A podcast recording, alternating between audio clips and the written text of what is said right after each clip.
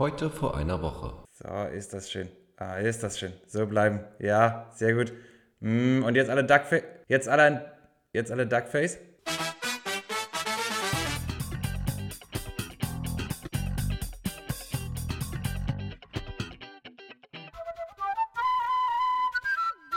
Ich bin beim Intro nicht so, nicht so sattelfest wie du, muss ich sagen. Aber du hast das ist doch deine Komposition. Ist das so? Ich wollte dich gerade fragen, ähm, wo du das her hast und ob wir hier vor Copyright-Claims sicher sind. Das fragst du mich am Ende der dritten Staffel. ja, ich dachte, das ist, ich dachte, das ist äh, von dir.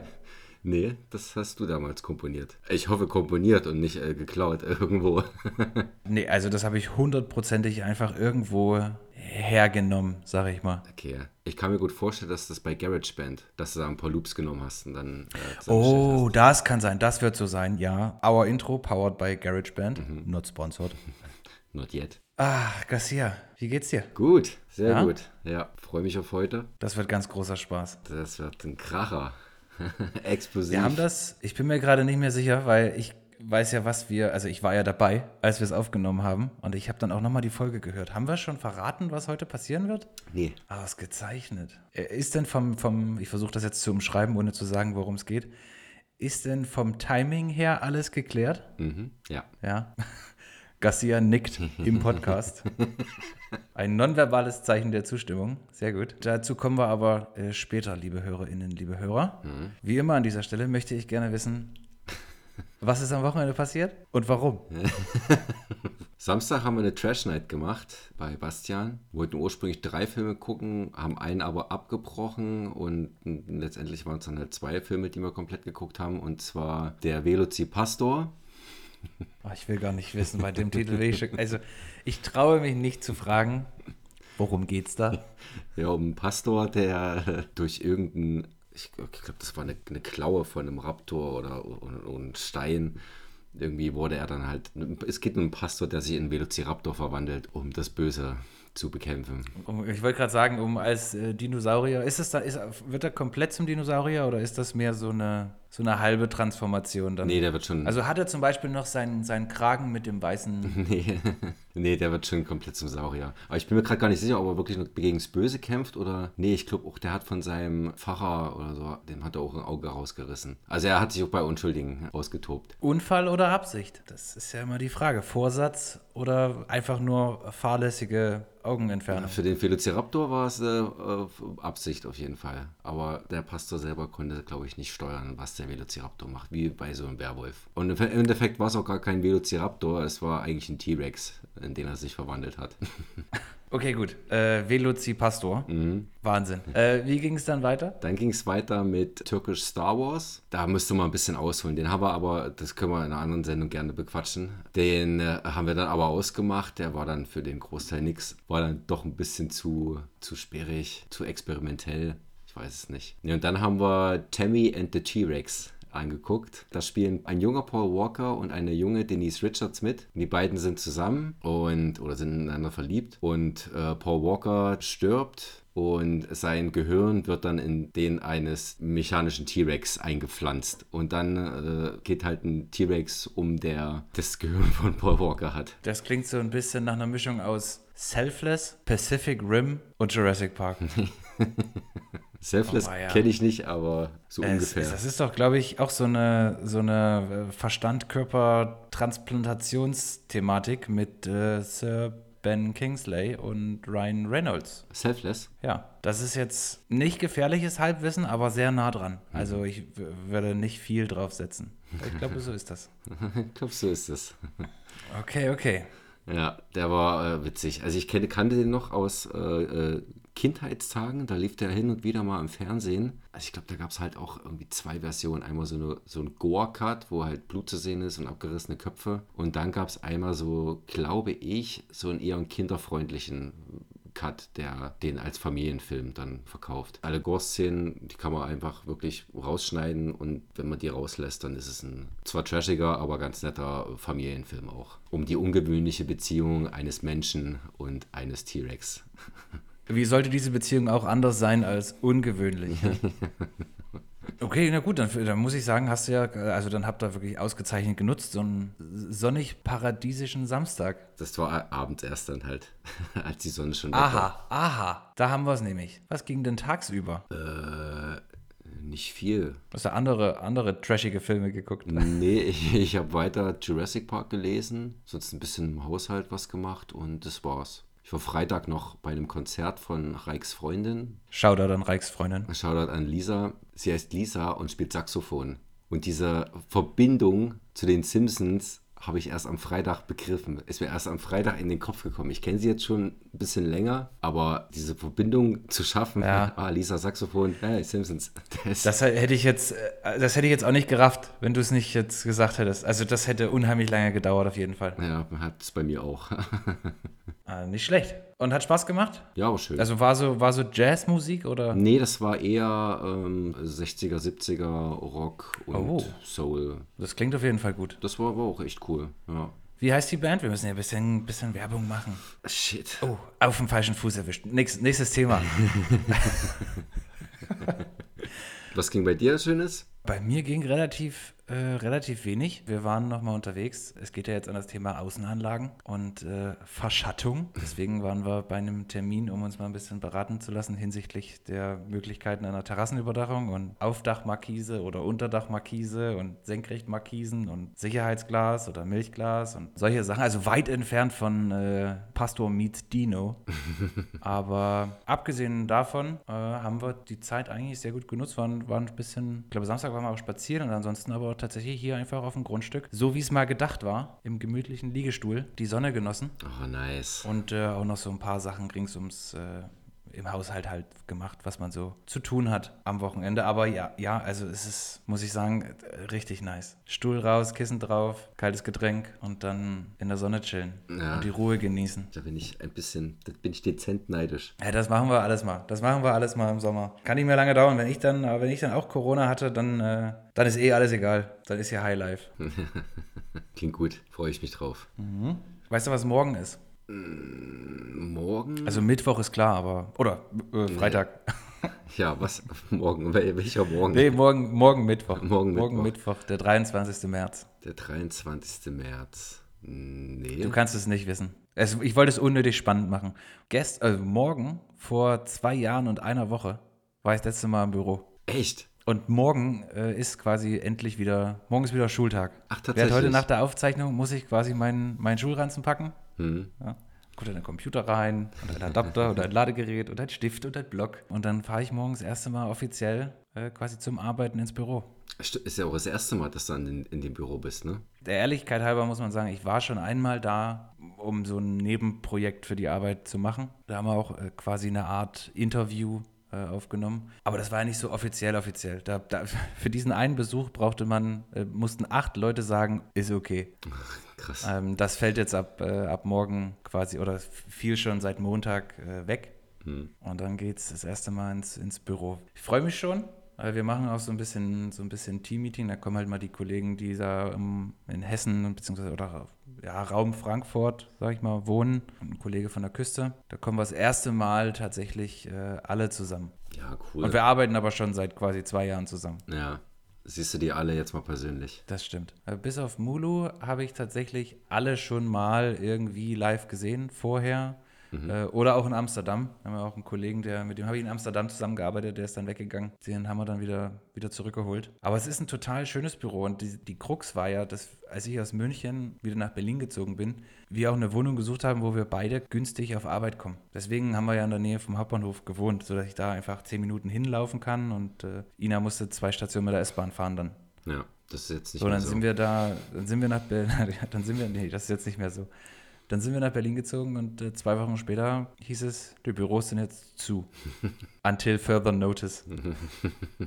zwei Jahre und eine Woche später Kam die Notice. kam die Notice, ja.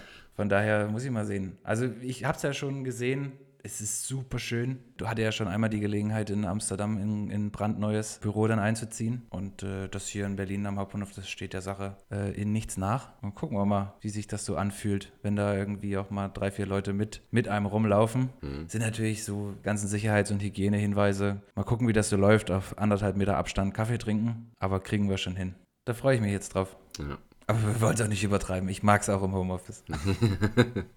ja, um mal rauszukommen, ist auch nicht schlecht. Ähm. Garcia, ansonsten muss ich leider auch eingestehen, dass ich bis auf ja, weiter, äh, weiter Sons of Anarchy hm. mich nicht in unserem Lieblingsthema irgendwie, ich möchte sagen, weiterbilden konnte. Ich habe leider nichts gesehen. ich war blind eine ganze Woche lang. Wenn ich, das, wenn, ich, wenn ich mich jetzt höre, wie ich das laut ausspreche, macht mich das auch direkt ein bisschen traurig. Aber das Wetter war zu gut auch. Ähm, Garcia, mit Blick auf die Uhr wollte ich fragen, ob wir uns schon mal dem Thema Quiz nähern wollen. Quiz? Yes, sir. Ey, ohne mich selbst loben zu wollen und das jetzt doch zu tun, möchte ich schon mhm. vorneweg sagen, es ist mir aber richtig was gelungen diese Woche. Oh, ich ja. bin gespannt. Ja. Also es ist nicht, also es ist in keinster Weise irgendwie unfair. Ich hätte ja die Möglichkeit gehabt, jetzt hier heute in äh, Episode 9, Staffel 3, das einfach so schwer zu machen, dass ich den Gesamtsieg in der Tasche habe. Aber ich bin der Meinung, dass ich hier Sportsgeist bewiesen habe und dir doch da ein bisschen sozusagen, wie sagt man in der Fußballsprache, die, die Ecke ein bisschen offen gelassen habe. nee, weiß ich nicht. Wahrscheinlich habe ich mich jetzt ultra blamiert. naja, sei es drum. Äh, der aktuelle Stand ist Garcia 31 Punkte und Coronas 42 Punkte. Das heißt, ein Unentschieden heute, Garcia, besiegelt die Niederlage für die Staffel. Du musst oh, mindestens okay. 6 zu 4, du musst, du musst gewinnen, mhm. um noch eine Chance auf den Gesamtsieg zu haben. Okay. Puh. Gut, dass wir hinterher keine, keine Beschwerden kriegen. Fühlst du dich, äh, fühlst du dich gut? Fühlst du dich gesund? Fühlst du dich Ich bin in der Lage, fit? ein Quiz durchzustehen. Ja. Okay, gut. Der Rechtsweg ist ausgeschlossen wie immer. Was heute entschieden wird, steht. Mhm. Gut, dann fangen wir doch mal an. Ich, ich, hoffe, dass heute die Fragestellung und die Satzstellung Sinn macht. da haben wir ja in den letzten Wochen durchaus mal den ein oder anderen Fauxpas erlebt. Ja. Okay. Frage Nummer 1. Heute startet mit Ambulance. Oh, siehst du, schon verlesen. Frage Nummer 1. Welcher Film startet heute? nee, nee, nee. Ähm, heute startet Ambulance mit Jake Gyllenhaal in den deutschen Kinos. Neben ihm äh, sehen wir auch Yahya Abdul Matin II. Eigentlich war mal Dylan O'Brien für diese Rolle vorgesehen, musste allerdings aus organisatorischen Gründen absagen. Serienfans werden O'Brien vor allem durch die Serie Teen Wolf kennen. Wie heißt die Sci-Fi-Filmreihe, durch die er auch dem Kinopublikum bekannt wurde? Habe nie mal Teen Wolf gesehen. Die Sci-Fi-Reihe. Boah, ich denke jetzt gerade so an so Young Adult. Wenn du willst, kann ich dir den, würde ich, ich würde dir den Tipp geben, wer der Regisseur war. Ich sag dir vorne, vorneweg, hilft kaum, aber ich würde es tun. Ja. Der Regisseur der kompletten Reihe auch heißt Wes Ball. Wes Ball. Ja. ist das denn? Noch, noch, noch eine äh, ausgezeichnete Frage an der Stelle. Das ist ein Regisseur, der hat nur diese Filmreihe gemacht. Ich denke da gerade so an Young Adult äh, äh, Verfilmungen. Die Sci also Science Fiction ist, ist tatsächlich so, also Science Fiction ist es, so ist es betitelt äh, bei Wikipedia. Ich hätte jetzt auch nicht selber nicht unbedingt Sci-Fi verwandt. Dann, Wüsste jetzt äh, aber auch nicht so genau, was ich sonst sagen soll. Dann würde ich sagen, dann, ach, ich tippe einfach mal hier auf so ein Young Adult Ding und sage Divergent. Die Divergent-Reihe. Oh, sehr gute Idee. Äh, leider falsch. äh, es handelt sich um Maze Runner. Nein, das wäre das. Ach, Mann. Shit. Maze Runner. Okay. Ja, an, so, an solche die, Filme hatte ich auch gedacht. Er spielt da Thomas, die äh, Titelrolle, sag ich mal. Die Paraderolle. Die Lokomotive. Die Lokomotive, ja. Ach, Garcia, das ist aber schade. Äh, ja. gut. Frage Nummer zwei. Als Horrorexperte sollte die nächste Frage kein Problem sein, Garcia. Der letztlich neben Jake Gyllenhaal besetzte Yahya Abdul Mateen II.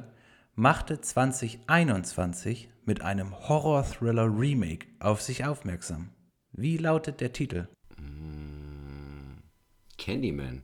Das ist völlig korrekt. Candyman ist die korrekte Antwort.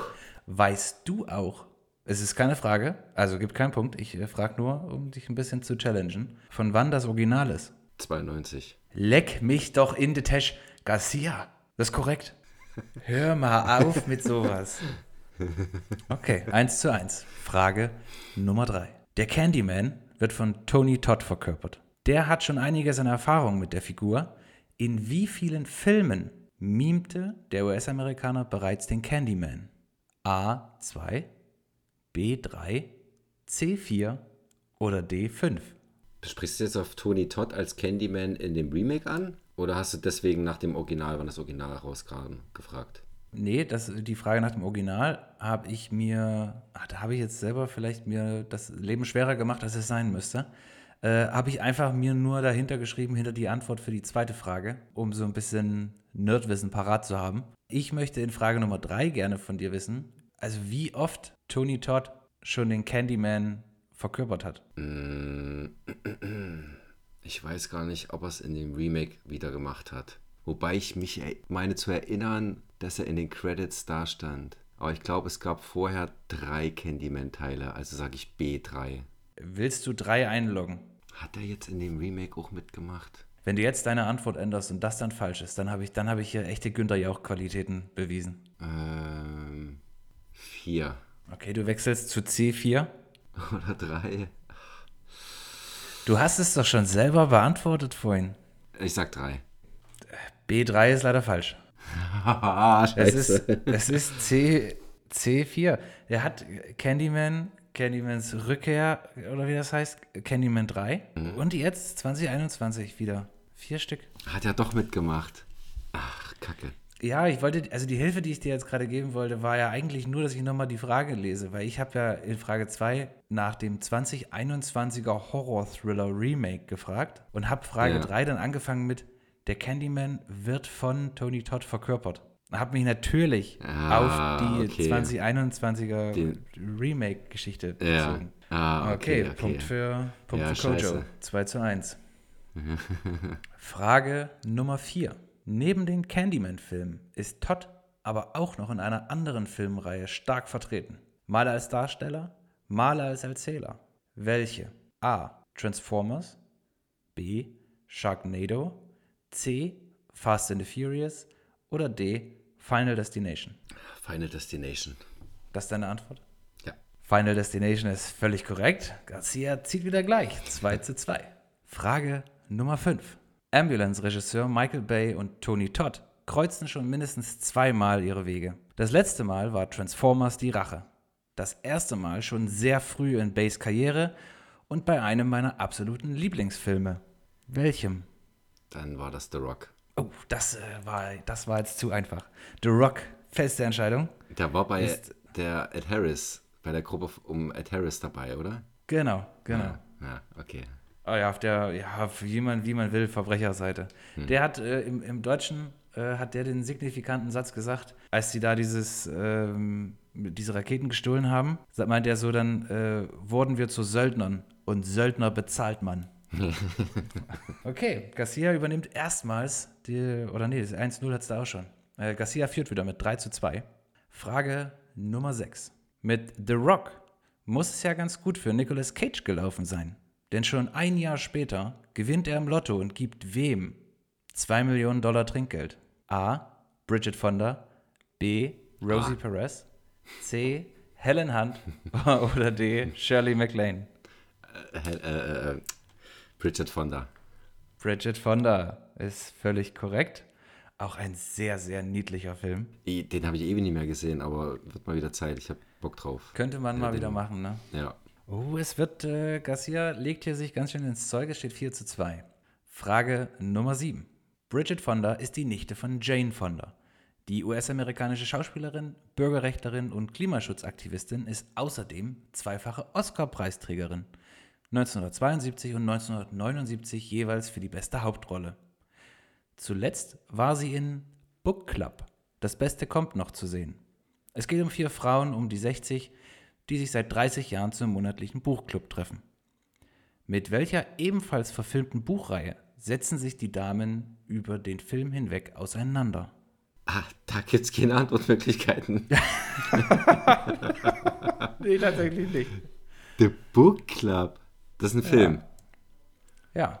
Und da reden die über eine bestimmte bekannte Buchreihe.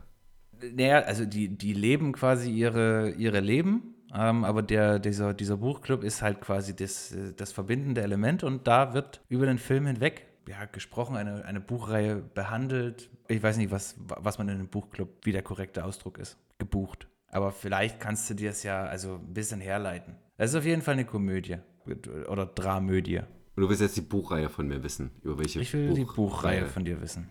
Ja. Mir würde aber auch einer der Buchtitel reichen oder. Gott, was für, was für Bücher reden die? das kann ja alles sein.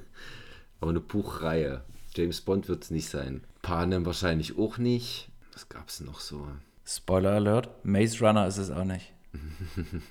das sind vier Mädels, die kennen sich schon lange. Also du kannst dir, du, du kannst, wenn ich, wenn ich sage, so ein bisschen irgendwie Richtung Dramödie und das sind vier Frauen in ihren 60ern, dann kann man sich ja so ein bisschen den, den Plot irgendwie vorstellen. Mir fallen Serien ein, über die die reden könnten. Welche verfilmte, mehrteilige, Frauen zur Zielgruppe habende Buchreihe gab es denn? Ähm, ach hier, warte mal. Fifty Shades of Grey? Ja, Fifty Shades of Grey, richtig. Ja. Da habe ich jetzt ein bisschen geholfen, weil ich dachte, okay, jetzt steht er hier, jetzt steht er hier wirklich ja vor nicht. nichts. Ich, ähm, ich war jetzt bei Jane Austen oder so, aber das sind ja, ist ja dann eher die Autorin. Nee, Fifty Shades of, of, uh, of Grey werden da die drei Teile über den Verlauf des Films behandelt, besprochen. Besprochen. In dem Buchclub werden Bücher werden besprochen. Mhm. So ist es korrekt. 5 zu 2. Garcia, du hast es in der Hand. Frage Nummer 8. Fifty Shades of Grey entstand zunächst als Fanfiction zu Stephanie Meyers Twilight-Saga. Auch diese Buchreihe wurde, wie wir alle wissen, verfilmt und bot Robert Pattinson das Sprungbrett. Hier könnte man noch einfügen für seine Karriere, aber darauf habe ich verzichtet. Ähm, wie lautet der Nachname des als Edward bekannten Vampirs? A. Swan, B. Black, C. Cullen oder D. Dwyer? Edward ich glaube, Edward Cullen. C. Cullen? Äh. Das ist völlig korrekt.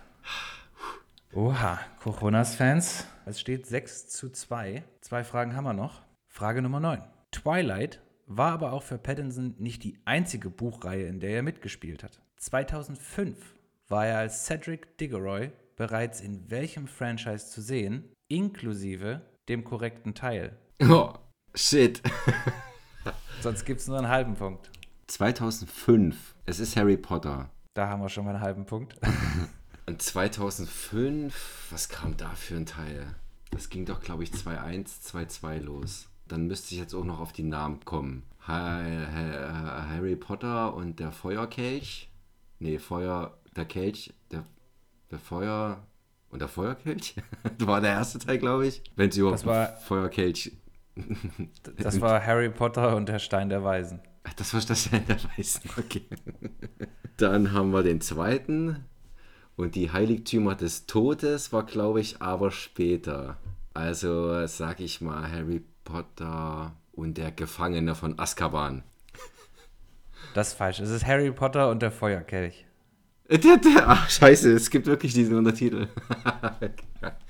Da haben wir mal hier einen halben Punkt vergeben. Das könnte ja auch das Zünglein an der Waage sein im großen Finale. Mhm. Aber nur der Vollständigkeit halber. Es ist Harry Potter und der Stein der Weisen. Harry Potter und die Kammer des Schreckens. Harry Potter und der Gefangene von Azkaban. Harry Potter und der Feuerkelch.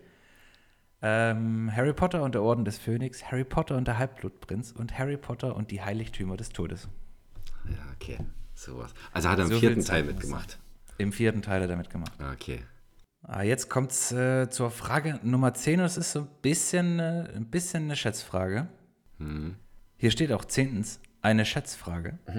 Laut Box Office Mojo haben die insgesamt acht Harry Potter Teile im Original Release zusammen 7,738 Milliarden und 974.287 US-Dollar eingespielt.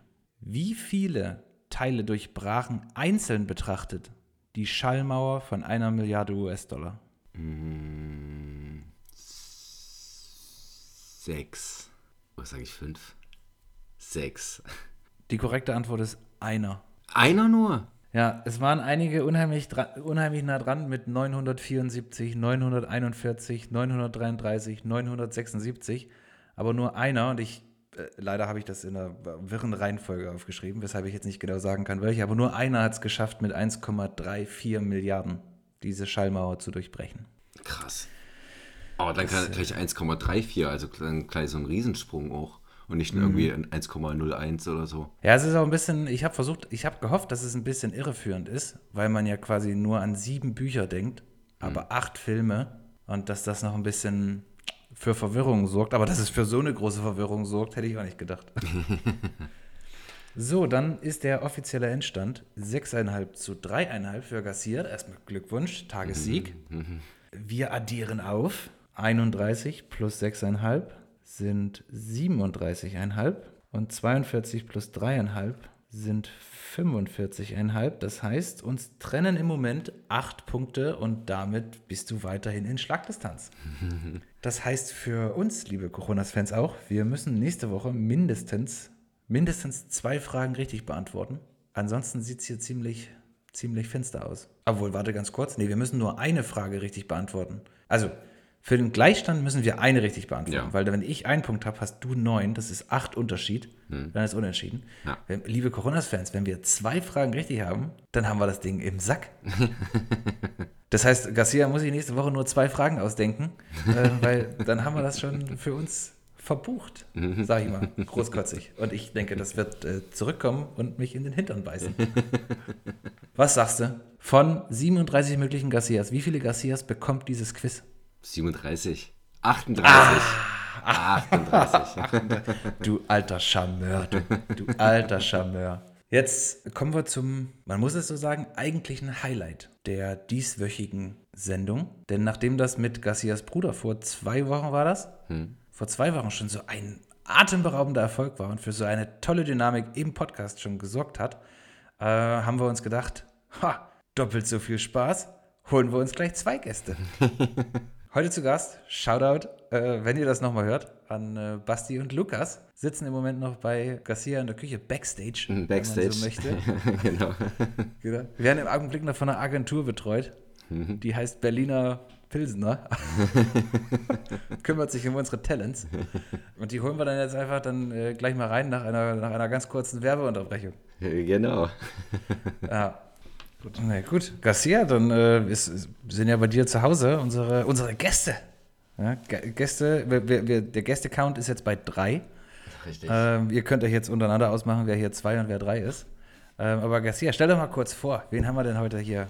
Wir haben heute Garcia hier, weil, ja, wir haben als, quasi so als losen Aufhänger ähm, startet ja heute Ambulance von Michael Bay in den Kinos. Ja, da, da dachte ich mir, nehmen wir doch mal das eben als Aufhänger für ein schönes Action-Special mit Bastian und Lukas, die heute zu Gast sind Woo! und mit denen ich ein bisschen äh, oder mit denen wir ein bisschen über äh, das Action-Kino der letzten Jahrzehnte äh, reden und verfallen in nerdige Gespräche. Einen wunderschönen guten Abend. Auch von mir. Vielen Dank für die Einladung. Es ist, es ist eine Ehre, in so einen etablierten Podcast eingeladen zu werden. Bin gespannt und auch ein bisschen aufgeregt. Da möchte ich ganz kurz nochmal einhaken, äh, was ich weiß ja aus äh, unserer persönlichen Vergangenheit, du sprichst zur Not auch fließend sarkastisch. Ab wann ist man denn etabliert aus deiner Sicht als Podcast? Na, ihr seid jetzt wie viele Staffel? Zweite? Dritte? Dritte. Dritte. Dritte? Naja, dann schon längst. Ab zehn Hörer. Würde ich absolut so unterschreiben. Moment, insgesamt oder jede Folge? Insgesamt. Ah, insgesamt lässig. Ich bin sehr gespannt. Garcia hat mir so ein ganz kleines bisschen Angst gemacht. Also er hat es jetzt umschrieben mit Actionkino der letzten Jahrzehnte. Wir werden es noch ein bisschen eingrenzen. Als diese Idee letzte Woche aufkam, hieß es 80er und 90er. Und äh, ich habe spontan gesagt, cool, ich wünsche euch dann eine schöne Zeit äh, und höre aufmerksam zu. Wurde aber auch mit der Aufgabe betraut, äh, mal eine Top 10 meiner Actionfilme, Oh, äh, Lieblings-Actionfilme spannend. zu erstellen und habe das natürlich gemacht. Das, da, bin ich, da bin ich sehr gespannt. Aber bevor wir überhaupt mit Action loslegen, muss ich hier noch äh, eine Sache klarstellen, lieber Jonas. Äh, Du hast nämlich diese Geschichte verbreitet von irgendeinem komischen Fettblock, mit dem ich Pommes, Pommes eines Nachts gemacht habe. Nochmal für alle Zu Zuhörer und Zuhörerinnen. Bei diesem Pfund, Pfund äh, äh, äh, Fett handelt es sich einfach nur um Frittierfett. Kann man in jedem Supermarkt kaufen. Ist überhaupt nicht gefährlich und gibt den Pommes einfach nochmal einen viel besseren, knusprigen Geschmack, als es überhaupt jemals einen, einen Ofen äh, hinkriegen würde. Ich kann, es, ist quasi, es ist quasi eins zu eins, was du mir vor sechs Jahren hast weiß gemacht, nachts um drei. Ja. Das ist Ja, also für ich, den ich, Geschmack. Ich, ich nehme es jetzt einfach mal äh, als Kompliment, dass es so hängen geblieben ist, dass wir einfach eine sehr intensive Zeit auch miteinander verbracht haben. Unbedingt, unbedingt. Also also an, an, dieser, an dieser Erinnerung ist ja auch quasi alles schön. Ja, das stimmt. Bis auf Ja. die Todesangst, von der du gesprochen hast. Ja, man hört ja immer wieder so Geschichten von irgendwelchen Fettbrennen und ja, also finde ich schön, Okay. dass du das auch nochmal den Faden da Ich wollte das hast. klarstellen, das- einfach nur, dass die äh, äh, Hörer und Hörerinnen wissen, mit wem sie es hier zu tun haben. Ähm, und wollte dich aber ansonsten jetzt gar nicht unterbrechen. Richtig, das ist der Vielen Dank, Bastian. Schönen Abend noch. Das ist, der, das ist der, der Pommes Basti, von dem ich sprach. So, jetzt, jetzt habt ihr aber mich unter Druck gesetzt, weil ich habe keine schöne Geschichte mitgebracht. Naja, vielleicht fällt mir im Laufe der Sendung eine ein. Lukas, wir kennen uns auch erst, wir haben uns erst einmal kennengelernt. Das Ähm, stimmt, das stimmt. Ich kann, ich kann nach zwei Bier kann ich nicht direkt mit dir Pommes essen gehen. Da muss ein bisschen, Nee, verstehe ich. Es muss irgendwie Grenzen geben auch und ja, es, es muss ja auch noch irgendwo hingehen. absolut, absolut. Garcia, ich weiß nicht, hast du dir überlegt, wie wollen wir, äh, wie wollen wir den Aufhänger hier, hier starten? Ich hätte sonst nämlich eine Frage, mit der man, mit der man sehr schön einsteigen könnte. Soll ich das tun? ja, bitte. Für mich wäre es okay. Und zwar habe ich mich bei der, bei der Auswahl, äh, ich musste natürlich auch so ein bisschen googeln, um so ein bisschen über, den Überblick zu bekommen, was gab es denn alles so, weil ich sonst nicht irgendwie ad hoc äh, 35, 40 Actionfilme aufzählen könnte, die ich gut finde. Und bin so ein bisschen drüber gestolpert über die Definition eines Actionfilms. Was macht denn tatsächlich einen, einen Actionfilm für euch aus? Explodierende Bambushütten. Unterschreibe ich zu 100% und bin der aller, allergrößte Fan von explodierten Bambushütten.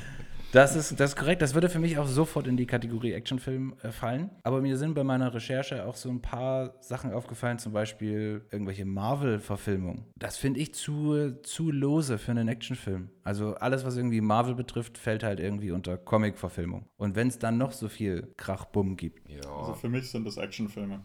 Vielleicht keine reinrassigen, aber es sind also in erster Linie Actionfilme. Würde ich auch so sehen. Allerdings können wir es ja, naja, ein bisschen eingrenzen. Die wollen ja hier auch was Spannendes erzählen, ne? Und Marvel-Filme interessieren kein Mensch. Ich glaube, ich trete jetzt hier niemanden auf die Füße. Nee, nee, voll- Aber wir, wir unterhalten uns ja hier über die wichtigen Dinge. Über ähm, richtige Actionfilme. Da können wir es ja ein bisschen, bisschen enger stecken vielleicht. Filme, die wirklich Action im Fokus haben, oder? Action-Elemente. Ja, also, also Marvel-Filme zählen für mich jetzt auch nicht wirklich zu dem Kanon von einem Actionfilm.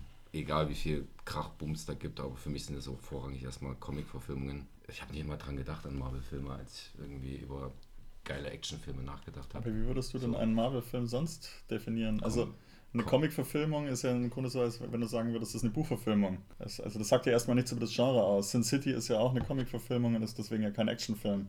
Oder fällt mir nichts Besseres ein, The Crow. Also das ist ja nur... Crow das würde ich heißt aber ja als nur- Actionfilm bezeichnen. Ja, es ist eigentlich ein Actionfilm. Also eine Comic-Verfilmung sagt ja nur, dass es auf einem Comic basiert, nicht um welches Genre es sich handelt.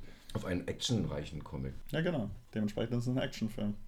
Ja, ja. Er hat da einen Punkt, das muss ich schon zugeben. Du, du würdest, doch, würdest doch auf der anderen Seite auch nicht hingehen, ähm, äh, Film XY ist kein Actionfilm, das ist eine Buchverfilmung. Oder doch? Ich überlege gerade irgendwas, ein Film wie Terminator ist für mich ein Actionfilm, hatte aber für mich Horrorelemente auch, machen den für mich aber jetzt nicht zu einem Horrorfilm. Nee, ist ein Actionfilm. Ja. Terminator Und- 2 könntest du ja im Grunde sagen, dass der Terminator auch nichts anderes ist als ein Superheld. Nur, dass es eben nicht auf einem Comic basiert. Also da, da gibt es ja keine großen Unterschiede zu einem. Also jetzt, ich spreche nicht von der Qualität, um Gottes Willen, aber es ist halt eine überlebensgroße Figur mit übermenschlichen Fähigkeiten. Ja, vielleicht können wir uns ja darauf einigen, dass es einfach na, auch die Definition subjektiv ist, wie natürlich auch die Wertung. Ähm, ich, könnte mir vorstellen, dass wir vielleicht im Laufe der Sendung äh, der eine oder andere Diskussionsbedarf haben, weil einfach natürlich die Einschätzung subjektiv ist. Die ist ja auch ein bisschen, was man als Actionfilm sieht und was nicht, oder? Meine Definition wäre ein Film, dessen Spannung sich über die Action bzw. über Bewegung ergibt, hauptsächlich. Weil ich habe tatsächlich nachher auch zwei Beispiele, die vielleicht auch nicht 100% Actionfilme sind, die ich aber trotzdem irgendwie in dieses Genre eingliedern würde. Aber da sprechen wir dann nochmal in Ruhe drüber. Aktion macht einen Actionfilm. Ak Aktion, ja genau. Aktion macht den Actionfilm. Na gut, ich, mit, Blick auf meine, mit Blick auf meine Top 10 hier würde ich es würd noch einschränken im Sinne von, es gibt, also, also es sind immer nur echte Menschen und echte Probleme slash Herausforderungen. Nichts in the future, keine Superkräfte, quasi nur echte, echte Leute mit einem realistischen Hintergrund, sag ich mal. Jetzt bin ich aber mal auf ich, deine Filme gespannt. ich auch, wirklich. Also ich habe Angst davor, ehrlich gesagt, dass ich diese Liste präsentiere und äh, vor allem Basti und Lukas werde. komplett den Respekt vor mir verlieren. Also nicht nur von mir als Filmliebhaber, sondern von mir als Mensch. Wir sind räumlich getrennt, aber wir sind ja auch total offene Menschen und verurteilen niemanden. Und äh, dementsprechend brauchst du da überhaupt keine Sorge haben. Es gibt vielleicht ähm, nicht nur positives Feedback, aber immer auf einem respektvollen Level. Respektvoll, so, so handhaben wir das hier. So handhaben wir das hier, genau. Einfach nur einfach. Zum, zum Start. Ich hau hier mal äh, Platz 10 raus. Ja. Äh, Platz 10 ist Wir waren Helden mit Mel Gibson. Uh. Das sehe ich wieder als Kriegsfilm. Und ah, naja, oh, ja, ja, darüber also, habe ich gar nicht nachgedacht, dass das vielleicht. Äh, also ich, ich bin bei Jonas, das ist ein reinrassiger ja, Actionfilm. Ich auch. Also Alles der, mit Mel Gibson. Es ist ein absolut null Story und nur Gemetzel und. Ich habe ihn allerdings noch nicht gesehen. Achso. also das ist. Aber das spielt von einem Krieg, ne? Also von das ist im Vietnamkrieg, ja. Ah, ja okay. Anfang des Vietnamkriegs und Mel Gibsons Einheit wird eingekesselt und zwei Stunden lang massakriert. Also das ist beinharte Action. Zumindest was die Action angeht, ein, ein beeindruckender Film, also check. Und Mel Gibson. Übrigens auch bescheuerter äh, deutscher ähm, Verleihtitel We Were Soldiers ist sehr viel passender. Der ah. ist nämlich gar nicht so patriotisch, wie man bei dem Titel vielleicht vermuten würde. Das stimmt, ja. We Were Soldiers. Aber Lukas, hast gerade gesagt, alles mit Mel Gibson ist ein Actionfilm. Was ist denn mit was Frauen wollen? Da hast du mich erwischt. das ist aber, glaube ich, der einzige, wo man das, äh, wo man das ausschließen könnte. Aber ja, das ist ein sehr gutes Beispiel, den würde ich rausnehmen. Sehr gut. Ja, das ist, wie gesagt, das ist ja der einzige, der mir einfällt, wo ich das auch nicht, nicht direkt unterschreiben würde.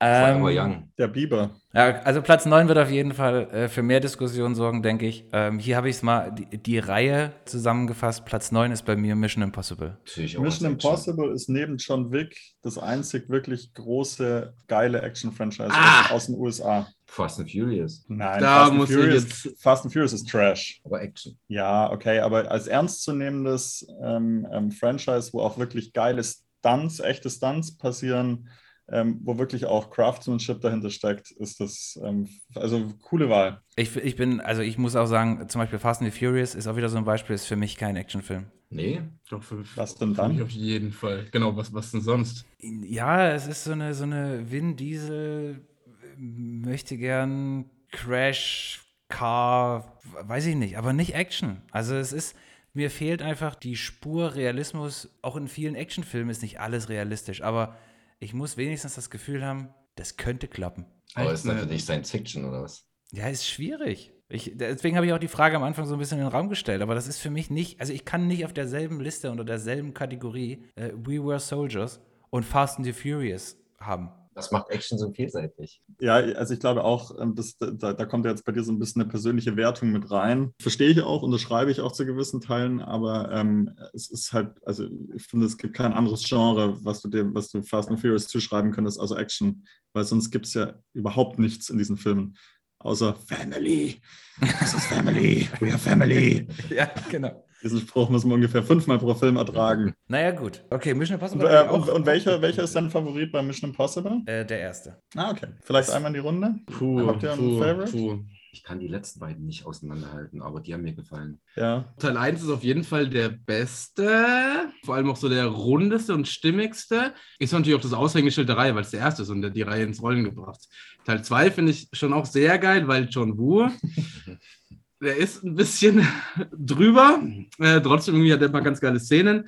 Na, drei fand ich auch so lala und ab dann wird es halt natürlich sehr groß, sehr Hollywood, sehr Blockbuster. Trotzdem fette Stunts. Tom Cruise liefert doch einfach ab, muss man einfach sagen. Äh, aber natürlich geht es auch irgendwie, werden die sehr mainstreamig, äh, so in Richtung Franchise und Fast and Furious und sowas. Deswegen würde ich, glaube ich, auch sagen, der erste und, und dann der zweite. würde ich auch nicht zugeben, offiziell. Okay. Platz 8, Alarmstufe Rot oder Under Siege Uh. im Original. Das überrascht mich. Das Ah, überrascht der hat, mich also, auch. also, Auch. ich fand den großartig. Ich fand auch früher, habe ich gerne Steven Seagal-Filme geguckt. Und ich weiß, das war, das war einer der ersten, die ich quasi, also die gab es zu Hause auf Videokassette. Und das war einer der ersten, die ich mir dann einfach so mal gedacht habe, das guckst du dir jetzt mal an. Der hat einen bleibenden Eindruck hinterlassen. Das ist so ein Film, da würde ich jetzt, da muss ich nicht in der Stimmung sein. Wenn einer sagt, komm, wir gucken Alarmstufe Rot, okay. Alarmstufe Rot, Top-Action-Film. Ähm, einer der besten Stirb langsam, Klone auch, würde ich einfach sagen. Würde ihn nicht auf Platz 1 der besten Steven Seagal-Filme nennen, aber absolut, äh, absolut würdiger Platz 8, richtig? Platz 8, ja. Ich muss auch sagen, dass ich die Fortsetzung auch gar nicht verkehrt fand. Also die hat Ja. mir eigentlich auch ganz gut gefallen. Macht jetzt nicht viel Die neue. Fortsetzung. Spiel Gibt im halt zwei. Ja, ich wünsche euch noch viel Spaß. Perfekt, war schön. Ja, gut, dann habe ich, ja, das habe ich nicht auf dem Schirm gehabt. Mit einer blutjungen Catherine Heiger. Genau. Ich kann Was auch die immer das nicht. jetzt bei dir ich, auslöst. Ich habe äh, vor zwei Wochen oder so oder vor drei Wochen auch berichtet, dass ich jetzt auf dem aktuellsten äh, Stand bin, was Grey's Anatomy betrifft. Die alten Staffeln schon vor Jahren halt immer mal irgendwie, keine Ahnung, mit einer Mitbewohnerin in einer WG oder sowas, bei einer Flasche Wein. Aber die Heigel hat mich von Tag 1 hat die mich genervt. Volle Lotte. Ich konnte das nicht. Izzy. Izzy Stevens. Da, krieg ich, da bin ich direkt einsatzbereit. Das, Kann dazu nichts Ich sagen. finde, das zeugt auch von Diversität, dass wir es schaffen, in einem Action-Podcast oder Action-Special doch irgendwie auf Grey's Anatomy zu sprechen kommen. Ähm, gleich auch mal ein Shoutout an Barrett, die sich tatsächlich freut über diesen kurzen Exkurs. Und ich möchte mich Ich distanzieren schon- an der Stelle. Genau, er distanziert sich und äh, äh, liebe Barrett, ich war auch schon bereit, ihm sofort ins Wort zu fallen, falls er sich äh, erübrigt hätte, nee, nicht mehr erübrigt hätte, falls er sich getraut hätte, Erdreistet zu hätte. spoilern. Erdreistet hätte, das habe ich gesagt. ah ja, Über nee, das, zu reden. Über die aktuellen Staffeln. Nee, nee, das, sowas, sowas machen wir ja nicht. Das ist uns am Anfang noch öfter passiert, ähm, aber nachdem wir da mehrmals Ich den weiß. Hinweis bekommen haben. Okay, Platz 7, auch von mir aus als Reihe, aber auch der erste, eigentlich vornehmlich, Stirb langsam. Wenn wir von der Reihe sprechen, sprechen wir von 1 bis 3, nehme ich an, ne? Ich würde viel noch dazu nehmen. Äh, so bei der 5 sind wir uns einig, glaube ich. Ja, es wird komisch, also ja, 1 bis 3. Es wird, ich weiß nicht, ob das der vierte oder der fünfte ist, aber es wird komisch, als er, äh, als er dann hier, ist das sein Sohn? Ja. Ja. Fünften. Das ist doch das, wo er mit dem Panzer dann durch Moskau fährt, genau. oder? Da, da, ab da wird's komisch, ja. Und in einer halben Stunde in Tschernobyl sind. Ja, ab da wird's quasi Comic-Verfilmung für mich.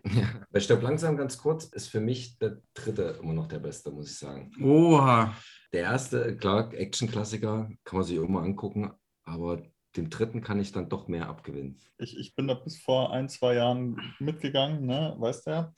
Ich finde auch nach wie vor, dass Die Hard 3 die beste Story eines Actionfilms aller Mhm. Zeiten hat. Das ist jedes Mal wieder, feiere ich das so ab. Das ist so, ist so eine coole Idee, was letztendlich ihn jetzt doch für mich hinter Platz, äh, hinter Teil 1 eingliedert, ist das Finale. Ja. Das ist einfach nicht sehr gut gelungen. Und das ist, ist sehr antiklimatisch und das, ähm, also jedes Mal, wenn ich ihn jetzt schaue, wird mir das mehr, mehr deutlich, dass mir das, dass mir das ein bisschen fehlt und dementsprechend ist Auf Die Hard Schiff 1 Oder, oder dann nur Nee, danach. danach, genau. Also es gibt eigentlich kein richtiges Finale, wenn, wenn man ehrlich ist und deswegen ist für mich Teil 1 jetzt mittlerweile der rundere Film, aber Teil 3 ist, Damit hat er Konvention gebrochen. Er hat sich einfach mal. es muss aber nicht immer gut sein, Konventionen zu brechen. Dürfen aber hier, finde ich, auch Teil 2 nicht so unter den Tisch kehren. Nee. Also Teil 2 ist wirklich nahezu ebenbürtig mit Teil 1. Weil Teil 1 ist einfach eine Million Mal geguckt an Weihnachten. Deswegen Teil 2 ist immer für mich noch ein bisschen frischer, würde ich, würde ich sagen. Ja, absolut, absoluter Weihnachtsfilm auch. Die Reihenfolge ist Kevin allein zu Hause, New York, stirb langsam. Und Gremlins. Ich habe Gremlins, glaube ich, ein einziges Mal gesehen. Da war ich viel zu klein dafür. Seitdem willst du nicht mehr. Traust dich nicht mehr. Nee, das hat mich wirklich, also das hat wirklich einen bleibenden Eindruck oder bleibenden Schaden äh, auch hinterlassen. Möchte aber auch, also apropos bleibenden Schaden, möchte trotzdem auch nochmal eine Lanze für Platz 4 brechen. Und Basti guckt mich schon an mit großen Augen. Ich finde trotzdem, Teil 4 hat seine Berechtigung. Mir hat der Spaß gemacht. Der Stunt, wie er mit dem Auto den Helikopter abschießt, Der ist ist geil. einfach legendär. Ja. Ich fand ihn gut. Ich finde ihn witzig, es ist irgendwie bei mir angekommen. Ich fand die Action gut. Äh, Er ist trotzdem auch so ein bisschen derbe. Schön unkorrekt, finde ich. Ich konnte sogar Lass- den fünften was mitgewinnen. Oh, Aber nur was die Action angeht, der Rest war total beschissen. Okay, aber wenn wir jetzt quasi äh, unsere Meinung alle zusammenwerfen und über alle, alle vier Teile, sag ich mal, die Quersumme ziehen, sagen wir top, top Franchise.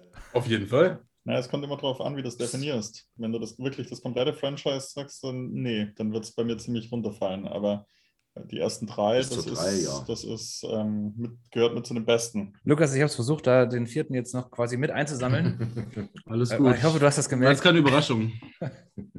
Also im Moment, ich hasse den vierten nicht, ne? der ist schon okay, aber ich finde den überflüssig. Und spätestens, als er dann mit dem LKW, da mit dem CGI-LKW versucht, diese einstürzende Brücke hochzufahren, Finde ich super. äh, Finde ich toll. Das ist nicht Die Hard, das ist, das ist, das ist Comic, genau. Finde find ich toll. Und wie er sich dann an den, an den Chatfighter da dran Ja, genau. klammert. Ganz groß, ganz groß. Sehr, sehr schön. Äh, ich bin gespannt, was ihr zu meinem Platz 6 sagt. Ich würde da das, äh, das Schild Klassiker dranhängen. Black Hawk Down. Ja, Auch wieder mit dem. Zusatz, ist, ist fair, wenn man sagt Kriegsfilm, aber, aber, ja, aber das ist auch ein Actionfilm. Den sehe ich auch eher als Action als als äh, Kriegsfilm. ich finde, da sind auch so geile, so geile Sprüche äh, mit drin. Das ist auch einer, wo also ich habe irgendwie erst super spät realisiert, dass da dass Eric Banner da mitspielt. Und der hat aber einen der geilsten, äh, einen der geilsten Sprüche überhaupt in dem ganzen Film. Ich weiß nicht, was er, was er auf Deutsch sagt, aber ähm, da gibt es ja die Szene, wo die quasi mit dem Hubschrauber fliegen und dann da irgendwie so ein Wildschwein oder sowas sehen. Ne? So eine kleine Rotte von irgendwelchen Tieren. Und äh, die schießen ja dann eins von den, von den Schweinen und das gibt es dann im Hangar, wird das dann gegrillt. Und er hat da irgendwie so einen, so einen Teller und drängelt sich da irgendwo rein und wird dann angesprochen von irgendeinem so Sergeant, der dann sagt zu Eric Banner, there's a line. Und Eric Banner sagt, yes, I know. Und der andere wieder, but it's not the end. Und Eric Banner, yes, I know. Finde ich großartig. So, so kaltschnäuzig. Dann gibt es noch eine andere, einen anderen Spruch, wo da gab es ja immer die zwei, die quasi im Helikopter oben geflogen sind und das alles so ein bisschen koordiniert haben. Und die sind dann irgendwie im Gespräch mit einem, der da immer in so einem Humvee äh, rumfährt, also quasi mit der Nase im Dreck, am Boden, im Einsatz. Und die sagen irgendwie so zu ihm, ja, ja, ist irgendwie hier alles ein bisschen so imperfect. Und er da sagt dann so, yeah, for you two, 500 feet above the ground, it might be imperfect, but down in the street, it's unforgiving. Da krieg ich, das, wenn ich sage, kriege ich da Gänsehaut. Oder auch, klassisch, auch, auch richtig gut. Da weiß ich aber nicht, wie es auf Englisch ist. Da habe ich tatsächlich nur den, äh, nur den deutschen äh, Text so im Ohr, wo die das erste Mal mit diesem Blackhawk da, da reinfliegen und quasi unter Beschuss geraten, während die das, ähm, die Leute sich abseilen. Und dann einer mit so einer Rakete auf dem Dach auftaucht und der, und der Hubschrauberpilot so einen kurzen Schlenker machen muss, um diese Rakete irgendwie auszuweichen. Und dabei fällt quasi einer, also greift am Seil vorbei und fällt halt einfach nur aus dem Hubschrauber raus. Und dann fragt auch einer am Boden, was ist passiert. Und dann, er hat das Seil, er hat irgendwie das, er hat daneben gegriffen und er sagt, guckt, guckt ihn so leicht entgeistert an und sagt, wie geht denn das?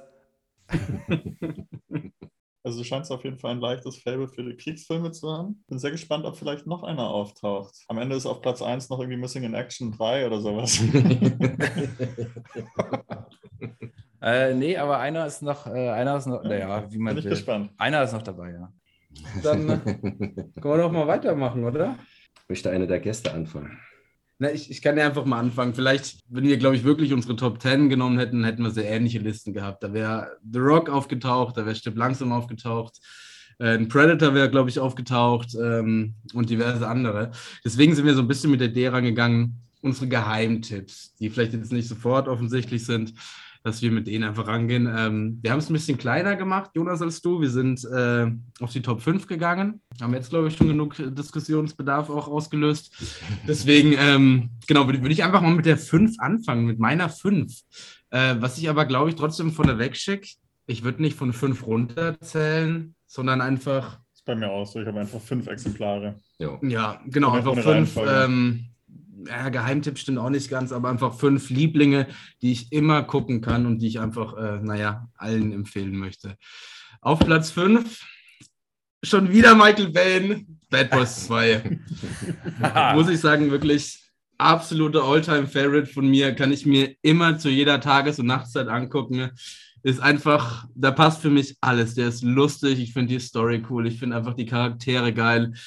Äh, die Action ist unfassbar. Man denkt irgendwie an die Autoverfolgungsjagd auf dem Highway, wo einfach mit Autos um sich geworfen wird. Es ist kaum CGI wie sie mit dem Hammer durch, durch, ähm, durch, die, durch die Faveas fahren. Ähm, unfassbar natürlich an Police Story angelehnt. Die Schießereien gegen die Soap Pounder Gang, es ist einfach unfassbar. Ich finde alles witzig. Allein wie ähm, Martin Lawrence Drogen ins Glas bekommt. Auch diese Szene ist so witzig einfach. Deswegen ähm, Alltime Favorite Bad Boys 2 für mich ein bisschen stärker als Teil 1. Mehr Spaß, mehr Action, mehr einfach kann ich, glaube ich, größtenteils unterscheiden. Also ich würde auch sagen, was, was rein die Action angeht, gibt es wenig aus dem US-Kino, was da mithalten kann. Also bis, bis heute. Das ist wirklich unfassbar. Also mein Favorite ist die Schießerei in dem, was ist denn das, ein Lagerhaus, wo, mhm. wo die Kamera praktisch mhm. konstant mhm. um 360 Grad, das ist so unfassbar gut. Ja. Ich muss sagen, ich habe in den letzten Jahren so ein bisschen ähm, ähm, Schwierigkeiten mit dem Humor. Also vor allem okay. dieser etwas ähm, homofeindliche Humor mm. und auch frauenfeindliche Humor, finde ich, ist nicht gut gealtert. Mhm, mhm. ähm, das finde ich so ein bisschen geben, schwer. Ja. Und der zweite Punkt ist, ich finde den definitiv zu lang. Der geht zweieinhalb Stunden. Für einen reinen Actionfilm ist es purer Wahnsinn. Und da geht es mir so wie bei dem, äh, wo haben wir vorher drüber gesprochen? Äh, John Wick. Mhm. Dass ich irgendwann, also ich glaube, äh, spätestens als dann in diesem Bürokomplex diese Schießerei ist, das glaube ich irgendwann im letzten Drittel, mhm. da, da wird es dann langsam irgendwie auch so, hm, okay, jetzt kommt man Aber voran. das Finale, allein das Finale ja, geht ja eine halbe Stunde oder so gefühlt und es also keine Minute kürzer, keine Minute kürzer. Aber ja, das ist, also es ist irgendwie, ähm, es, es funktioniert halt für mich nicht mehr, aber äh, an sich Topfilm, Action, grandios. Allein der Anfang schon bei den KKK äh, Ku Klux Klan ist super. Ich war immer wieder überrascht, dass Michael Shannon da mitmacht. Ja. Dass einer von den Kuckucksklan-Leuten ist. Und auch, muss man auch dazu sagen, ultra brutal. Das ist, solche Filme wird, gibt es heutzutage einfach nicht mehr mit so einem Budget, wo du halt ja. in Slow-Mo die härtesten Headshots hast und ähm, explodierende Leichen und die auch aus dem Wagen fallen, fallen und, und nochmal noch überfahren werden. Ich meine jetzt eigentlich eher den Schluss, aber stimmt, da ist dann auch noch das mit, dem, mit, den, ja. mit den Leichen. Also ähm, geiler Film. Ja, schließe ich mich auch einfach an. Äh, auch die Szene, was, äh, was Lukas angesprochen hat am Anfang mit, dem, äh, mit, den, mit den Autos, die quasi einfach da vom Transporter runtergeschubst werden. Darf man aber an der Stelle nicht vergessen, Captain Howard hat das dann äh, im Büro nochmal gut zusammengefasst. So und so viele Autos und ein Boot. Stimmt. Großartig. Das ist auch übrigens ein sehr, sehr gutes komödiantisches Timing, weil man im Hintergrund dann sieht, wie hier ein Auto in, in dieses ja, ganze brennende Unfassbar, unfassbar. Das ist, das ist schon sehr gut. Ja. Und Martin Lawrence dann, dann versucht auch an demselben Fernseher zu sagen, hier, das, das, das war es, das, das sind gewesen.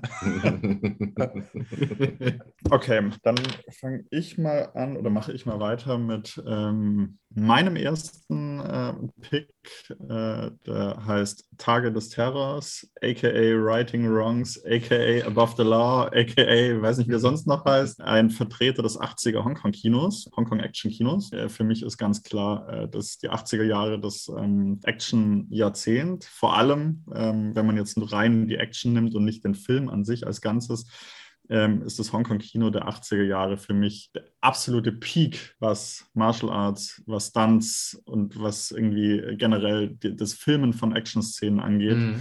Da gibt es bis heute nichts, was auch nur annähernd mithalten könnte. Ähm, klar wurden irgendwie Kamerafahrten raffinierter und es gibt CGI und die Stories wurden besser und das ist alles irgendwie, sieht besser aus. Und aber wenn du rein auf die Down-to-Earth Action gehst, die Inszenierung und die Furiosität und die Dynamik von Action, da geht nichts über das 80er Jahre Hongkong-Kino aus meiner Sicht. Man muss ähm, für diese Filme, also für alle, die äh, sich damit noch nicht aus, auskennen und da vielleicht mal reinschnuppern wollen, man muss wirklich hartgesotten sein, wenn man die Filme anguckt. Nicht, weil sie so brutal sind, sondern weil ähm, alles abgesehen der Action wirklich teilweise schwer erträglich ist. Also man spricht da wirklich von dem bescheuertsten Gaga-Humor, äh, inklusive Vergewaltigung-Jokes, die irgendwie völlig unangebracht sind wenn, wenn, wenn das nicht passiert, dann äh, muss man Melodramen ertragen, man muss völliges Overacting bis zum Erbrechen ertragen. Also ich male das vielleicht jetzt ein bisschen schlimmer, als es ist, aber man muss wirklich ähm, einiges aus, aussitzen, man muss einiges ja. bereit sein auszusitzen, um dann aber wirklich auch immer belohnt zu werden mit ähm, Top-Action was es wie gesagt bis heute nicht gibt. Die einzigen, ähm, die so ein bisschen da noch mithalten können, sind die, sind die Thailänder, die so im erweiterten Fahrwasser mhm. von Tony Jaa mhm. ähm, mhm. ähm, ähm, operieren. Die haben scheinbar auch keine Probleme mit der Versicherung und auch keine Gewerkschaften, die sich da irgendwie um das Wohl der Standleute kümmern. Dementsprechend, ähm, ich glaube, da kommst du ja gleich nochmal dazu, äh, ein Vertreter aus dieser, ja. aus dieser Region. Aber ansonsten ist schon alles, ähm, genau, so mit in den 80ern zu Ende gegangen.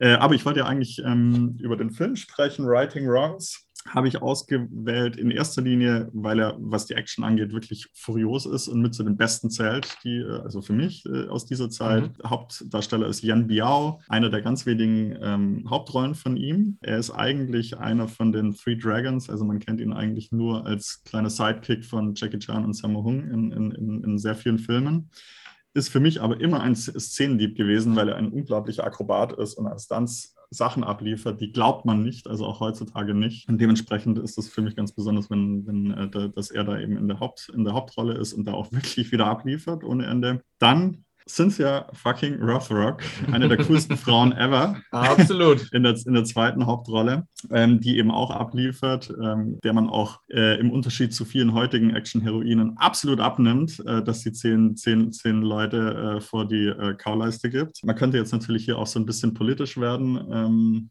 wird man politisch bei äh, Garcia und Cojones? Ja, ein bisschen. Man, also man kann dazu sagen, dass die 80er in Hongkong, was äh, Gleichberechtigung angeht im Action-Kino, bis heute eigentlich ungeschlagen sind. Es gab ein eigenes Genre namens Girls with Guns. Und es gab tatsächlich ähm, äh, mehr als ein, eine Handvoll von Action-Heroinen, die äh, Hauptdarsteller waren und Filme getragen haben und ordentlich die Männer verkloppt haben ähm, und damit also richtig erfolgreich waren. Und ähm, das ist ähm, so bis heute, also wüsste ich jetzt nicht, ob das, ob das irgendwo so gerivalt wird. Krasse ja. Vorreiter. Krasse Vorreiter, naja, aber es, also sag mal, sag mal von heute irgendwie ähm, Actionstars weibliche. Naja, also Actionstar, also weibliche Actionstars fallen mir nicht ein, nur halt so vereinzelte Stars, weibliche Stars, die mal in einem Actionfilm zu sehen waren, wie genau. Theron oder Aber keine Actionstars. Also äh, Alien könnte man vielleicht nehmen. Ja, gut, ja doch, aber das ist halt 80er. Ja. Ich, ich, ich, meine jetzt praktisch heute, wo, wo man ja immer ähm, viel über Gleichberechtigung spricht, finde ich, ist es immer noch was, was nicht wirklich existent ist. Es gibt zwar hier ähm, Gina Carano, ähm, die, die äh, immer mal wieder was machen darf, aber leider halt auch hauptsächlich im C, im C-Movie-Bereich irgendwie verheizt wird. Haywire war cool mit ihr, falls ihr den noch nicht gesehen habt. Äh, ja. Steven Soderbergh, der ist wirklich ganz cool. Ansonsten finde ich, hält sich das sehr, sehr in Grenzen. Und dementsprechend, das ist noch was, was fürs 80er-Jahre-Kino spricht. Also das ist ähm, gar nicht so rückschrittlich. Auch wenn's, äh, wenn die Stories natürlich immer sehr reaktionär sind. die ganzen Michelle Yeohs und Cynthia Kahns und äh, Cynthia Rothrock und wie sie alle heißen. Moon Lee, mhm. genau. Ähm, das äh, gute, gute, gute Leute, die gute Filme gemacht haben. Genau, ansonsten, also zurück zum Film, ich schweife die ganze Zeit ab. Ähm, Corey Yen hat die äh, Regie gemacht. Corey Yen fragt sich der ein oder andere. Nanu? Großer Regisseur ähm, von Karate Tiger ah. 1 und 2. Und ähm, nee, der war auch, ähm, äh, ist dann später so in der, äh, in der Welle, als Matrix dann so äh, wieder das, das Martial Arts Kino groß gemacht hat, kam ja diese, diese ganze große Martial Arts Welle auch aus Frankreich und USA wieder mit Kiss of the Dragon und Transporter und so weiter. Äh, da war er immer der Action-Regisseur. Der hat, war praktisch für die Action-Regie zuständig. Also ist ein, ein, sehr, sehr fähiger Mann und es ist auch wirklich einer seiner, seiner besten Filme. Und äh, der letzte Grund, ähm, warum ich den Film jetzt noch gewählt habe, ist, weil die Story vergleichsweise geerdet ist, die ist ernst muss man eigentlich relativ wenig aussitzen, sondern kann man einfach schön weggucken und die Action genießen. Und dementsprechend, wenn man mit diesem Genre anfangen möchte, Jonas, ich schaue jetzt auf dich, der, du, der das sich scannen gerade verdrückt. Falls du da mal einsteigen möchtest, wäre ja. das ein guter Vertreter. Also ich bin hier komplett schon wieder aus meiner Komfortzone raus. Ich musste hier, habe jetzt hier versucht, alles zu googeln äh, nebenbei. Ja. ähm, Konntest nicht mal schreiben. und da musst jetzt auch gerade zweimal, zweimal hingucken bei der Cynthia Rothrock. Rough Rough Das ist ja Wahnsinn, in was die alles den schwarzen Gürtel hat. Also, Packen wir alles in die Shownotes, Jonas. Deswegen, also der, die, Nachlesen. die, die, das- das ist, wenn du, wenn du in den 80er Jahren im Hongkong-Kino tätig warst, da musstest du wirklich eine harte Nuss sein. Also da gibt es irgendwie keinen doppelten Boden. Da wird das absolute Minimum an Sicherheit aufgefahren und da wird sich halt einfach gekloppt. Äh, Donnie Yen ist bis heute berüchtigt dafür, dass er seinen Stunt-Leuten immer einen extra Bonus anbietet, damit er richtig zulangen darf. und, und dann nehmen die halt einen fürs Team.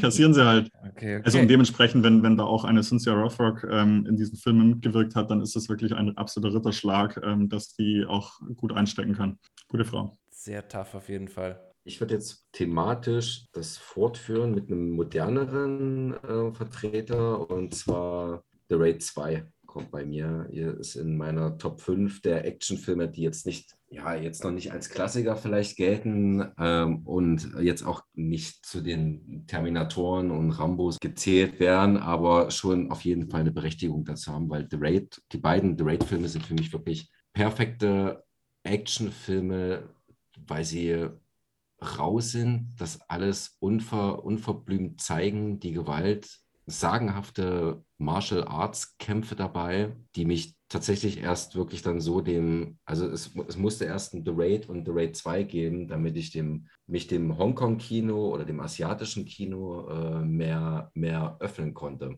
Weil ich habe das nicht so geschätzt, diese Kämpfe wie, wie im Bastard jetzt zum Beispiel. Das fing dann eben erst, diese Wertschätzung fing dann eben erst mit den The Raid-Filmen an. Du siehst diesem Iko Uweis an, dass er, dass er das jahrelang gemacht hat, dass er das drauf hat. Das war halt, was mich dann eben in, in mehr in dieses Kino gebracht hat. Die, die Action ist on screen. Da, da ist nichts irgendwie, ich gehe mal davon aus, 90, 99 Prozent ist ohne irgendwelche Drähte oder, oder mit CGI nachgeholfen. Der wird vorher wahrscheinlich monatelang äh, alles geprobt und choreografiert, wie das Ganze stattfinden wird. Aber wenn du das dann halt eben siehst, in, in einer Einstellung, ohne, ohne, ohne 50.000 Schnitte in einer Minute, da, bist du baff einfach. Du bist baff, wie, wie sie sich die, die, die Mäuler einschlagen und, und äh, auch, auch so brutal einfach. Das ist einfach, das ist, The Raid 2 ist eben nochmal epischer. Der Gareth Evans, der Regisseur von beiden Teilen, die Geschichte zu Raid 2 wollte er eigentlich zuerst umsetzen. Aus Budgetgründen hat das nicht funktioniert. Deswegen hat er, sag ich mal, so eine kleine Version gemacht, die sich eben nur in diesem Hochhaus abspielt. Und durch den Erfolg und mit mehr Kohle konnte er dann eben diese Geschichte, die er ursprünglich für den ersten geplant hat, dann in The Raid 2 umsetzen. Ist ein bisschen epischer. Also es ist, wird trotzdem nicht auf krachende, brutale Action verzichtet Ja. ist einfach, der hat einfach nochmal so ein, für mich so ein, nochmal einen neuen Standard im, im modernen Action-Kino gesetzt. Woran sich echt viele messen müssen, die heute noch jetzt äh, Martial Arts Kämpfe zeigen. Und vor allem, weil er halt super, finde ich, aus meiner Sicht verbindet, ähm, eben eine geile Martial Arts Choreografie, richtig krasse Stunts. Und das Ganze aber auch, zumindest Teil 2 vor allem, mit einer anständigen Story und, ähm, naja, absolut cineastischen Bildern. Gerade Teil 2 schaut top aus. Ja. Äh, weil allein die, die Prügelei in dem Hof am Anfang, unfassbar, diesem Schlamm, auch also sehr kreativ einfach, ne? Ja. Ähm, deswegen würde ich es absolut unterschreiben. Die, die Kills sind auch kreativ. Also es ist nicht wirklich, dass Nicht nur die Kills. Also ich habe es mir auf jeden. Fall auch notiert jetzt schon mal. Muss ich auch, muss ich nochmal prüfen. Gib dir mal eine. Ich, ich würde da anknüpfen, ne? Mein Platz 4. Bleibt zwar bei Martial Arts, aber geht dann, naja, vor allem in der Zeit so ein bisschen zurück und wird dann auf Platz 4 äh, den großartigen Thai Martial Arts Film äh, Born to Fight äh, in den Raum werfen. Ne? Der, naja, nicht ganz so cineastisch ist auf jeden Fall. Die Story gibt auch nicht allzu viel her. Äh, Es, es geht irgendwie um ein Spitzensportler-Team, das zufällig bei irgendeiner Charity-Aktion in einem kleinen äh, thailändischen Dorf ist, das dann von Terroristen äh, inklusive Atombombe, glaube ich, äh, überfallen und besetzt wird. Ähm, und natürlich müssen unsere SpitzensportlerInnen die bösen Terroristen besiegen. Äh, ist irgendwie, Story gibt nicht allzu viel her. Auch nicht so super hochwertig produziert, was aber richtig krass ist und deswegen gucke ich den so, so gerne, weil die Martial Arts Choreografien und vor allem die Stunts unfassbar sind. Und das ist, ich glaube, Anfang 2000er ähm, ist so, glaube ich, Mitte von, von der Thai Martial Arts Welle.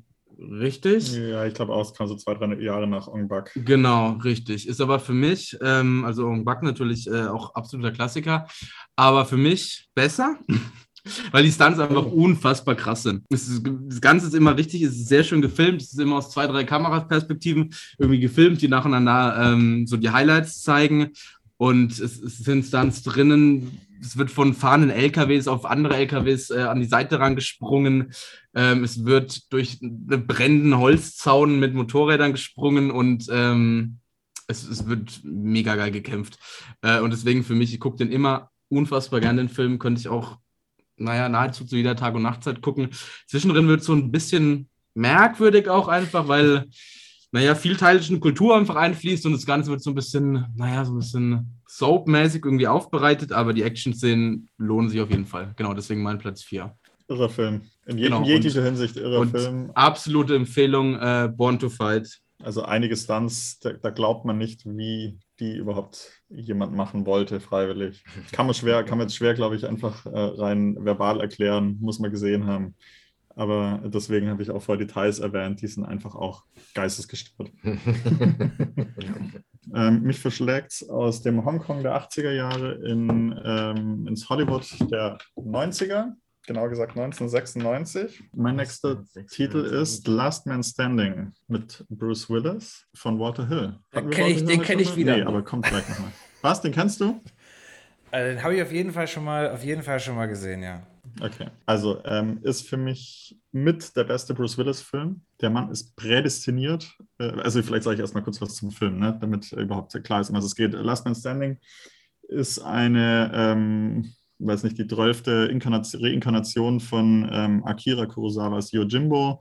Ähm, nur diesmal eben angesiedelt in einem Grenzkaff äh, irgendwo in Texas, glaube ich, namens Jericho, spielt zur Prohibitionszeit und ein fast namenloser äh, Bruce Willis verschlägt es eben in dieses kleine Kaff und dieses kleine Kaff ähm, äh, steckt in den Händen zweier rivalisierender Gangs, die äh, da eben Alkoholschmuggel ähm, über die Grenze betreiben. Und der riecht äh, da seine Chance auf den schnellen Dollar und fängt dann an, die beiden äh, Gangs gegeneinander äh, auszuspielen. Oder zumindest ist es so seine erste Idee. Wie gesagt, also Bruce Willis ist gemacht für solche Rollen. Also kann für mich aus auch äh, problemlos mit ähm, Toshiro Mifune mithalten, was die Coolness angeht, oder mit äh, Clint Eastwood auch, der ja in, in, in Sergio Leones für eine Handvoll Dollar auch ein Remake gemacht hat von Yojimbo. Also Coolness-Faktor ist auf jeden Fall extrem hoch.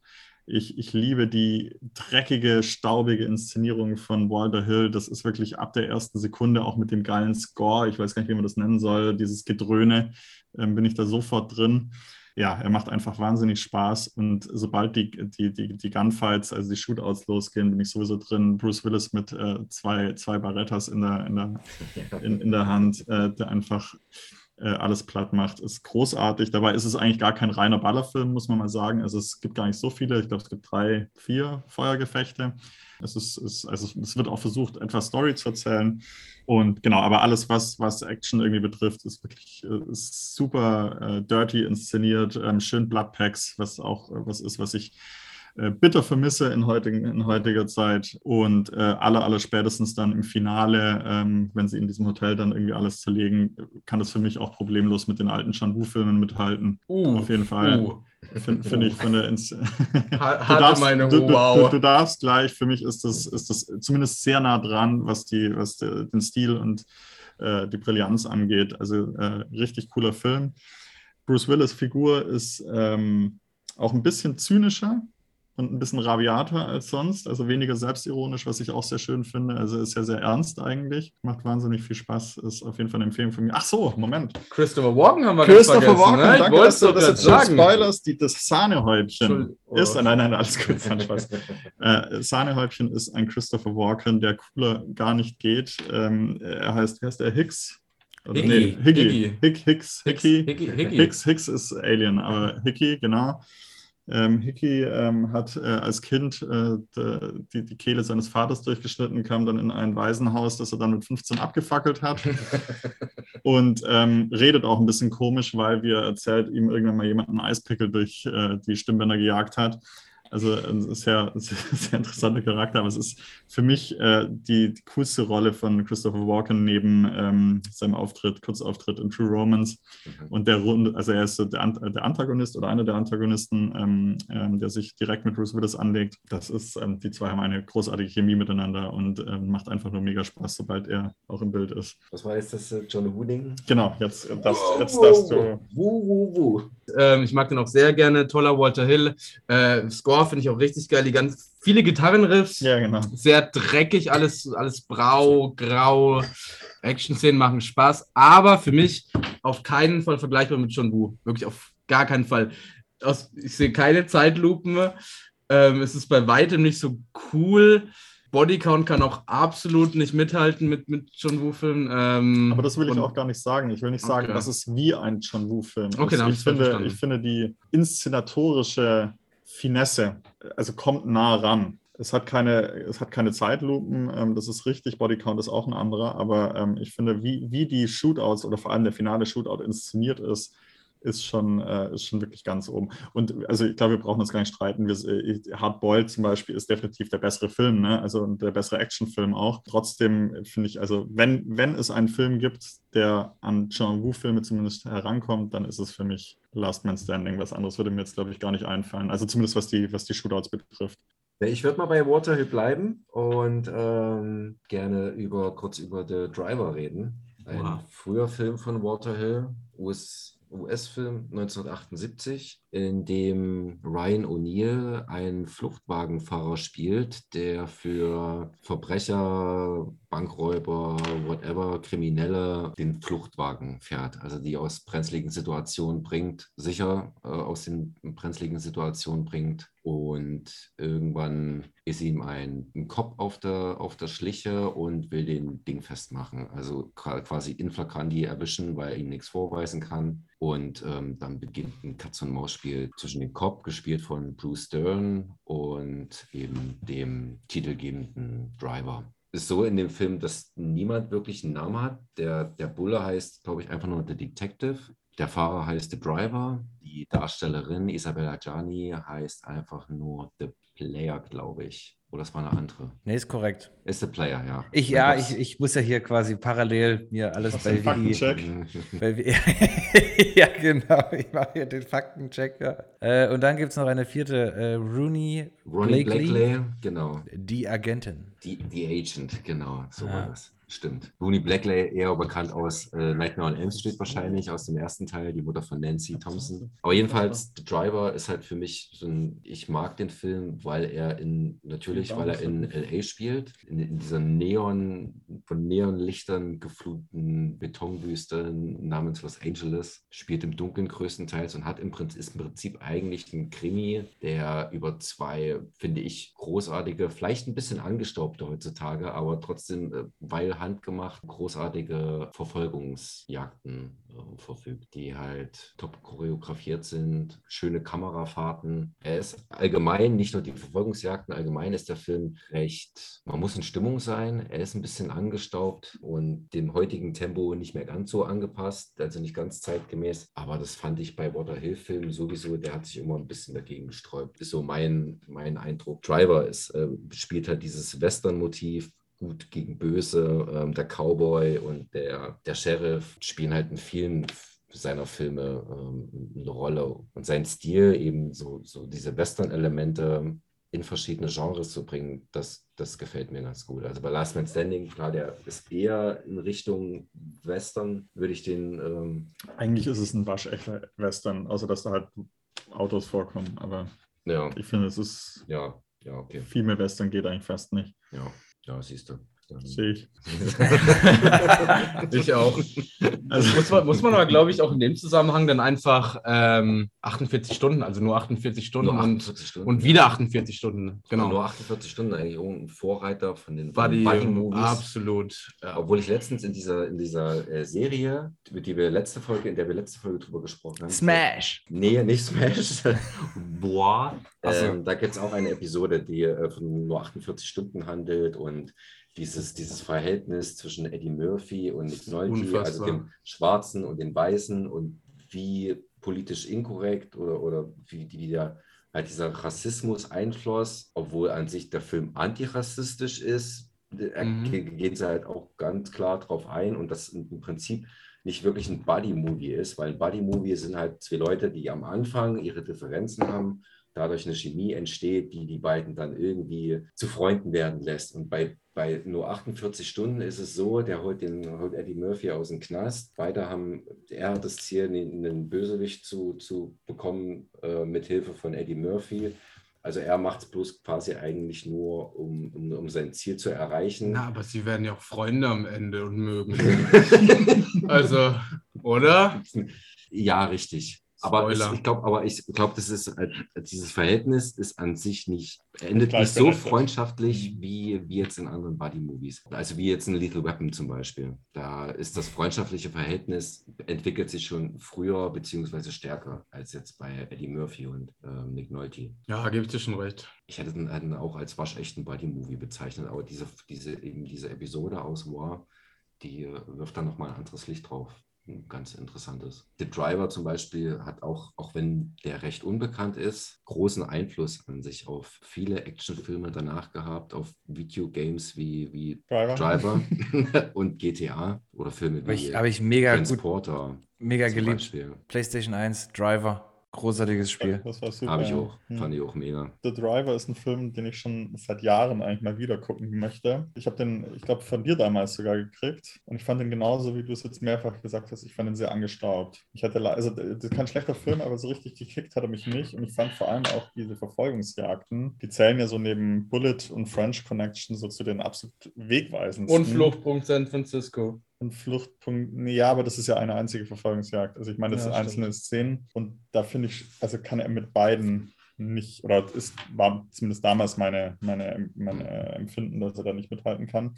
Aber ich könnte mir auch wieder vorstellen, und jetzt gerade auch so, wie du es jetzt nochmal gepitcht hast, dass es eigentlich ein Film ist, der mir gefallen müsste. Und dementsprechend würde ich mir den nochmal angucken und reicht dann meine Meinung nach. Schriftlich. Mhm. Aber ich freue mich sehr, dass ähm, Walter Hill schon zweimal hier aufgetaucht ist. Jetzt, nee, dreimal in äh, nur 48 Stunden eigentlich auch noch. Weil das ist schon ein guter Mann. Ja, absolut auch. Der Äh, irgendwie aber nie so die, zu den ganz Großen irgendwie gezählt hat, oder? Kann ausgelöscht. Also toller Film, mag ich sehr Ja. gerne auch mit Nick Nolte. Warriors, Er hat Zuletzt mit, mit, mit der Stallone und. Gruft mitproduziert. Hang on Cash. Nee, Nein, nein, nein, nein. Mit Shoot. Shoot, Headshot, Shootout. Bullet in the Head Bullet in the Head. Und Oh! Shootout. Wenn das aber jetzt keine Überleitung ist, lieber Garcia, dann würde ich doch mit meiner. Ist dann schon die drei, wa? Ja. Die drei. Würde ich mit meiner drei weitermachen, wenn ich darf. Nämlich, wir haben es vorhin auch schon äh, genannt. Ähm, Liebe Videofreunde, um den Rahmen der regulären Episode 9 von Garcia und Coronas nicht zu sprengen, endet diese Folge hier mit einem, um beim Thema zu bleiben, Cliffhanger. Ich bedanke mich auf jeden Fall schon mal, auch im Namen von Garcia, ganz, ganz herzlich bei unseren heutigen zwei Gästen, Bastian und Lukas. Das Dank, der Dank geht zurück an euch für die Einladung. Hat Spaß gemacht. vielen Dank. Doch keine Sorge, das Action Special wird in unzensierter Form demnächst erscheinen. Sie müssen nichts dafür tun, nur ein wenig Geduld haben. Dann werden Sie belohnt mit den weiteren Platzierungen und Geheimtipps von Garcia und Coronas und unseren Gästen aka Action-Spezialisten Bastian und Lukas. Freuen Sie sich auf weitere Besprechungen zu Tödliche Weihnachten. und Outland, Planet der Verdammten. aber auch Speed. sowie Hologram Man. Sie hören nun das Outro. Peace. Wir sind alle draußen. Peace, peace, peace.